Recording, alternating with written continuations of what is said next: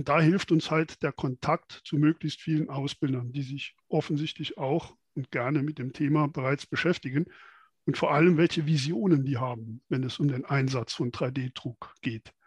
Einblick im Endeffekt zu bekommen, was die Ausbildung, Ausbilder eventuell ja von uns da als Berufsschule brauchen, dass man da auch mal wirklich direkt ins Gespräch gehen kann. Smart Ausbilden, der Podcast zur Digitalisierung und mehr von Netzwerk Q40. Herzlich willkommen zu einer neuen Ausgabe unseres Podcasts. Heute mit mir, Markus Singler, und dem Thema Lernortkooperation. Als Gäste sind da mit dabei Josef Nissel, Schulleiter der Karl-Benz-Schule in Karlsruhe. Hallo. Hallo, Herr Nissel und Philipp Hensler, technischer Lehrer, auch an der gleichen Schule. Hallo, auch von mir. Im Projekt Netzwerk Q4.0 arbeiten wir im Südwesten schon über ein Jahr lang jetzt eng zusammen mit der Karl-Benz-Schule und zwar im Training additive Fertigung live erleben.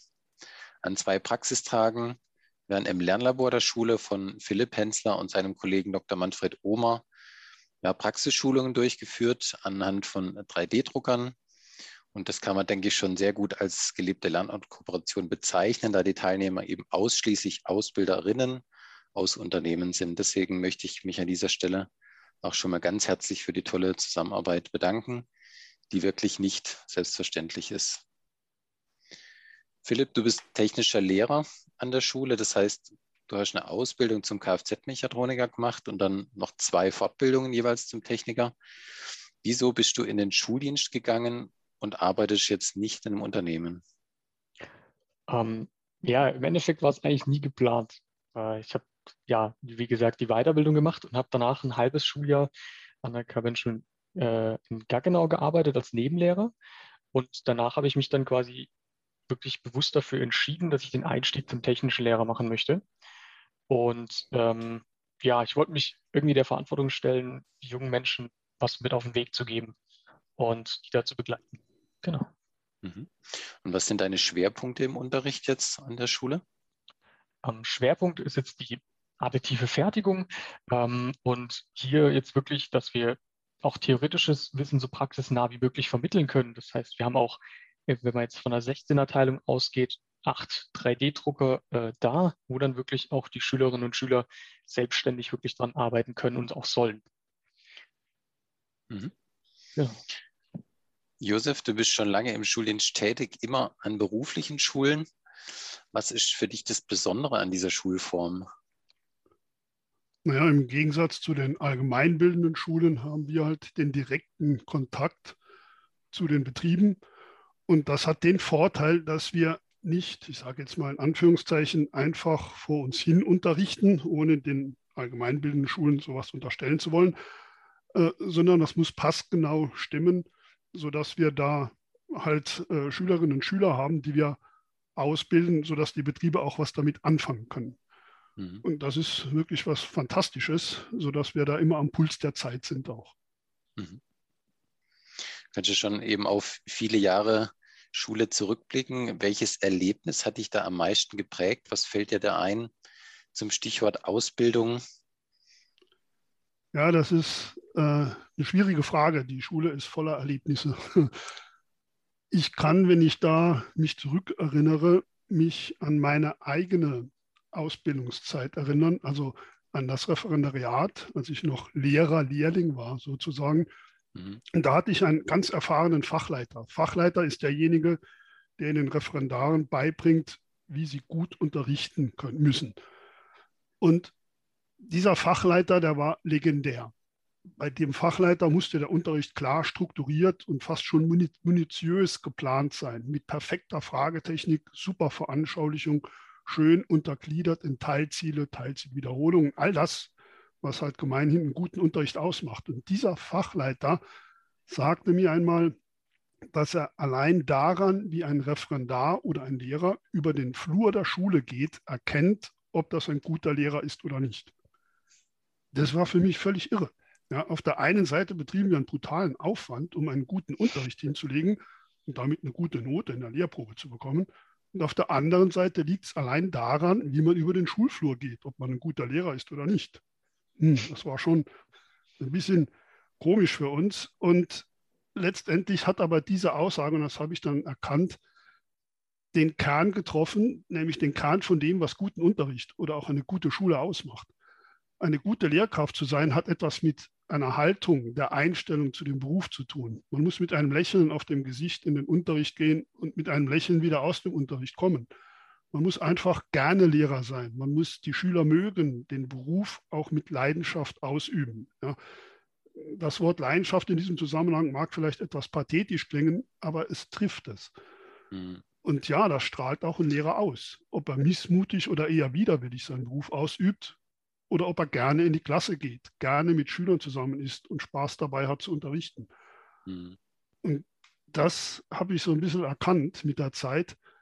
Und das ist auch jetzt, so betrachte ich das zumindest als Schulleiter, meine Aufgabe, äh, wenn es darum geht, naja, äh, eine gute Schule zu leiten. Ja, zum einen bei der Personalgewinnung natürlich darauf zu achten, dass ich genau solche Lehrkräfte gewinne, wie ich es eben beschrieben habe, und zum anderen aber auch, dass ein Schulklima oder auch eine Schulkultur an der Karl-Benz-Schule herrscht, die solch ein Arbeiten nicht nur möglich macht, sondern auch fördert.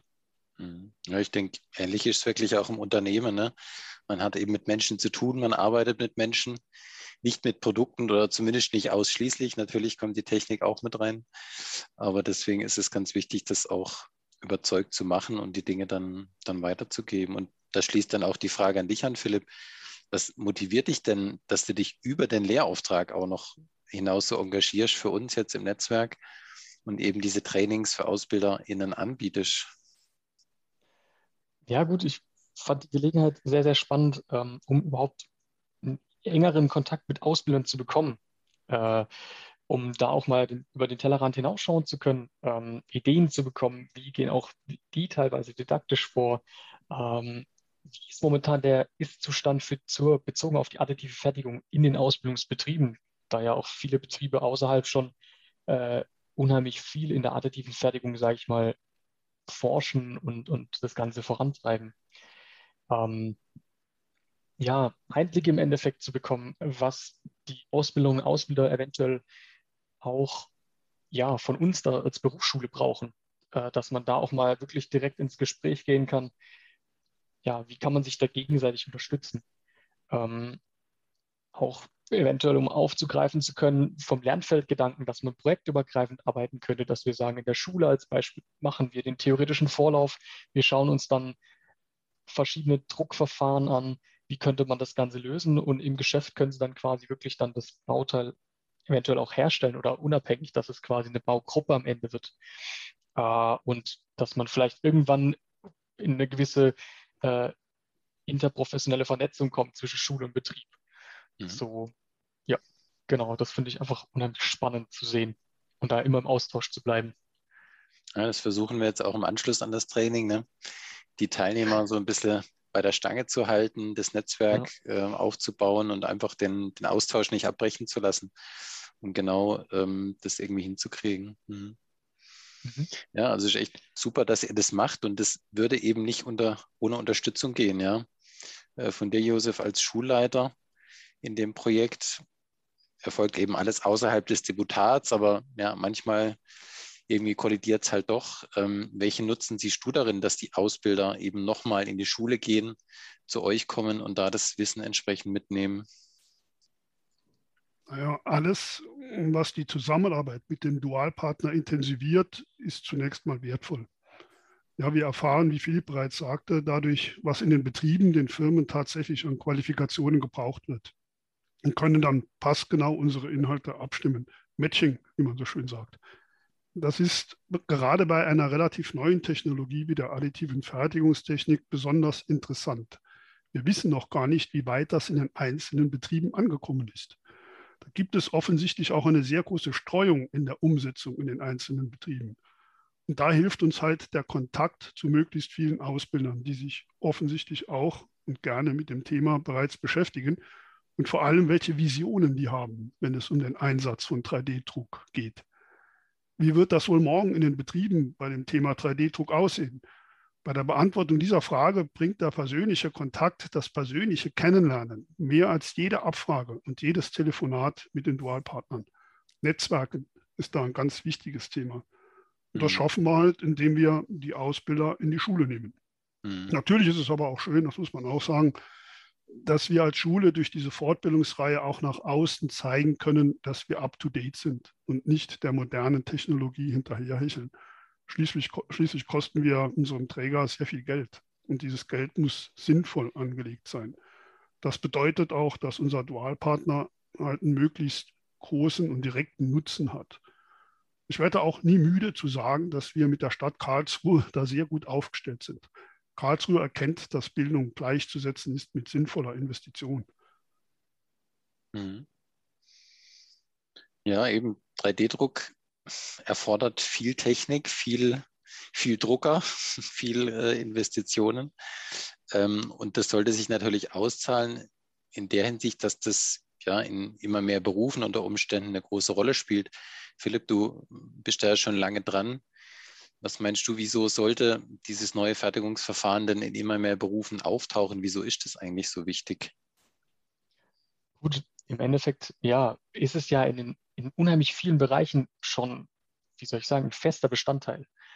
Ähm, wenn wir jetzt zum Beispiel bei der Architektur uns das mal anschauen, werden jetzt mittlerweile Häuser, versuchen sie immer mehr ja, serienmäßig drucken zu können.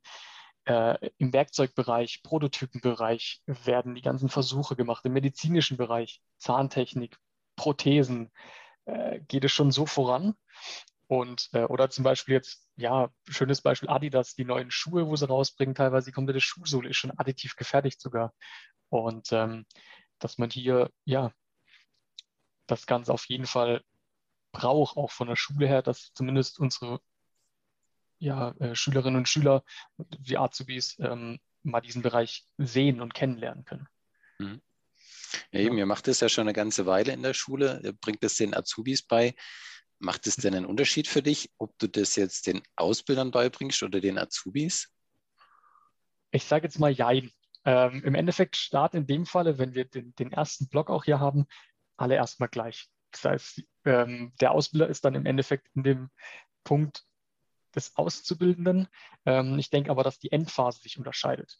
Das heißt, im Endeffekt vom, von der Ausbildersicht her ist es halt die Eigenreflexion, dass man halt das ähm, zu Lehrende erstmal selber kennenlernen kann und die Zeit dafür bekommt, was ja durch das Training ja auch, finde ich, von den Rückmeldungen her ja auch ein wichtiger Bestandteil ist, dass man dafür Zeit bekommt.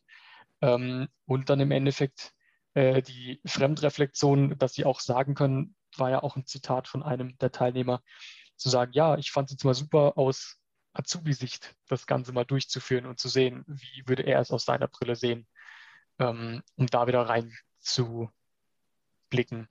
Äh, und aus der Azubi-Sicht, ja, äh, können wir halt ja über fachliche Kompetenzen, ähm, wie zum Beispiel, ja, dass organisiertes Problemlösen, ähm, an Problemlösungen rangehen äh, und da ist es dann auch nochmal einfach ein anderer Aspekt, sage ich jetzt mal, wie es dann am Ende aussieht. Genau. Hm. Und dass man, sage ich jetzt mal, ja, vom Unterrichten her sehr individuell auch auf die einzelnen Schülerinnen und Schüler eingehen kann. Da es da viele, eine große Spielwiese, sage ich jetzt mal, ohne es jetzt äh, klein bauen zu möchten, hm. ähm, darbietet. Ja. Es gibt ja auch kleinere Gruppen, ne, die da ins Labor kommen. Ja. Und dann kann man mit denen ganz gut arbeiten. Mhm.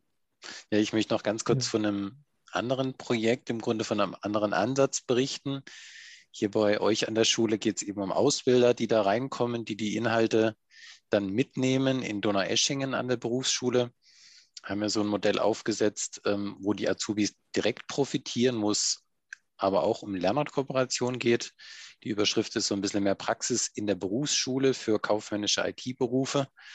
Und ausschlaggebend waren dort äh, die Neuordnungen der Berufe, dass die Schule gesagt hat, hm, Kompetenzen sind ganz grob vorgegeben, Lernfelder sind ganz kurz gehalten, nämlich Umgang mit internetbasierten IT-Systemen. Aber was steckt da eigentlich dahinter oder wie zeigt man das jetzt?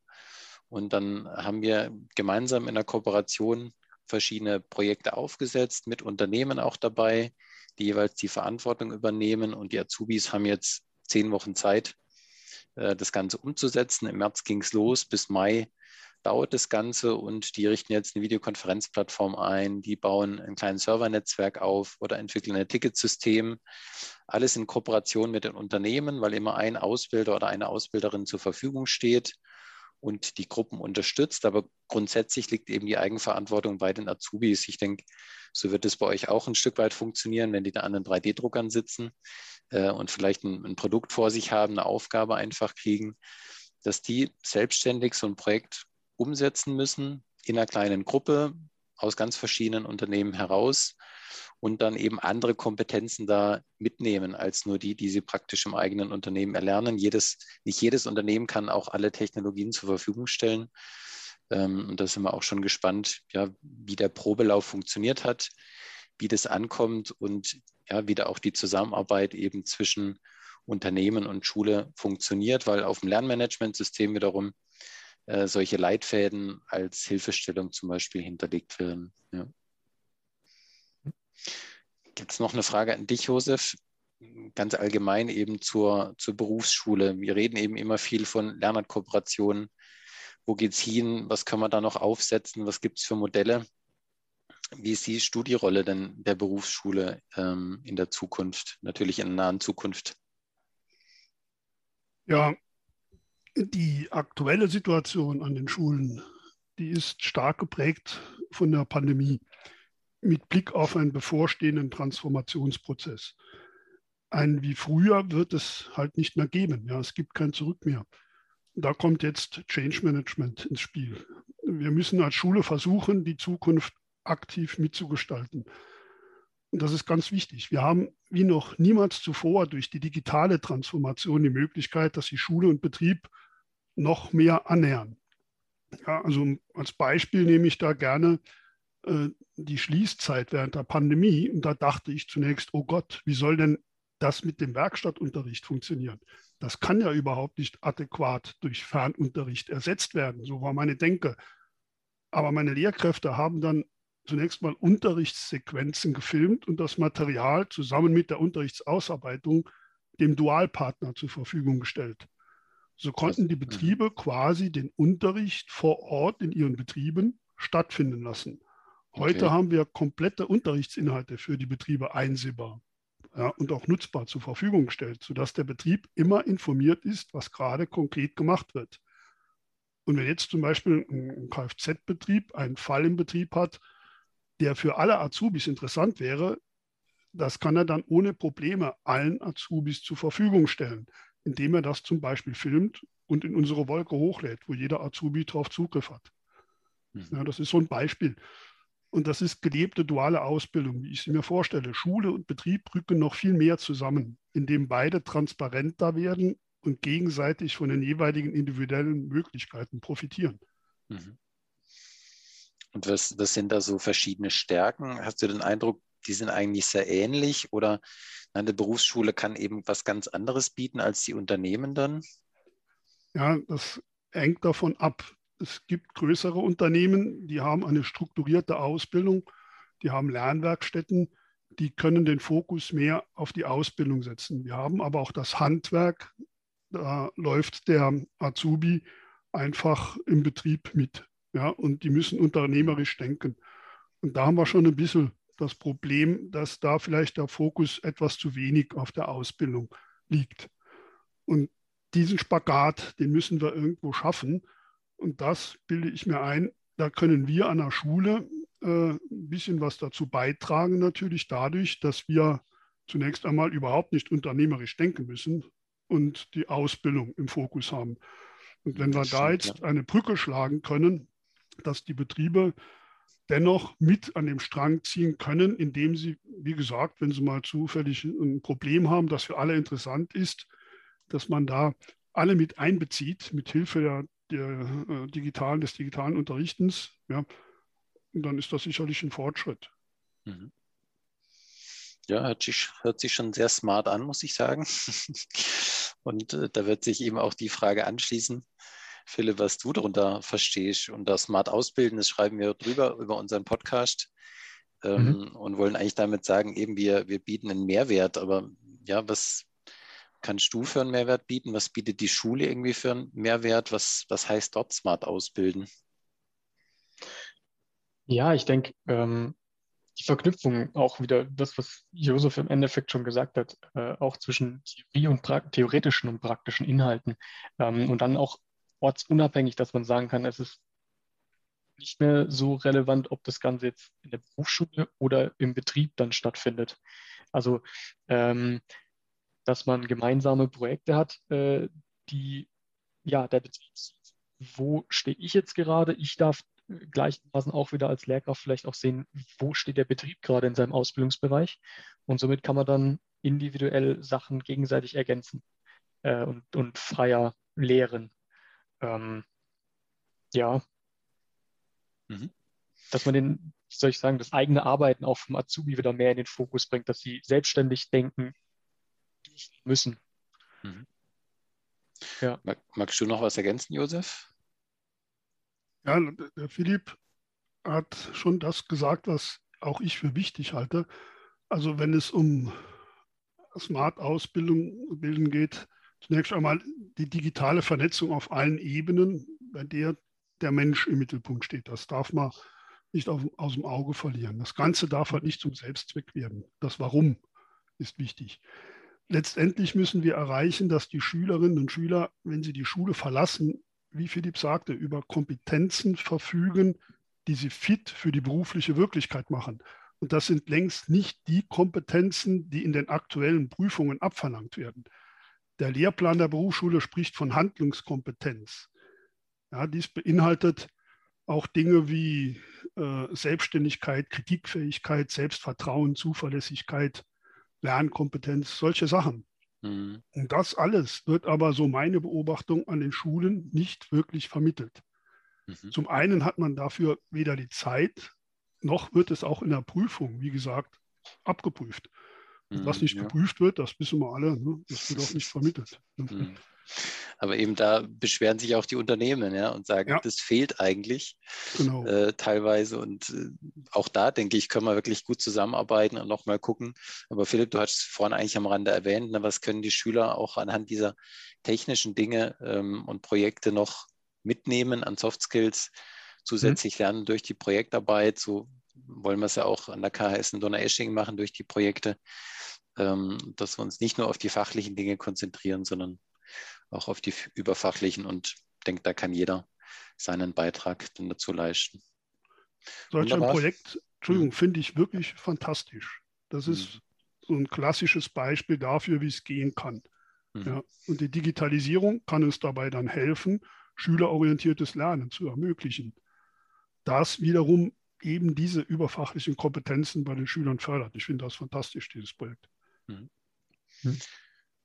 Wunderbar dann sind wir uns, glaube ich, einig und sind auch am Ende unserer Folge angelangt. Vielen Dank, Josef Nissel, vielen Dank, Philipp Hensler, für die Zeit und für das Engagement sowieso bei uns im Projekt für Netzwerk Q4.0. Ihnen, liebe Zuhörerinnen, vielen Dank auch fürs Dabeisein dieses Mal und bis zum nächsten Mal, wenn es wieder heißt Smart Ausbilden.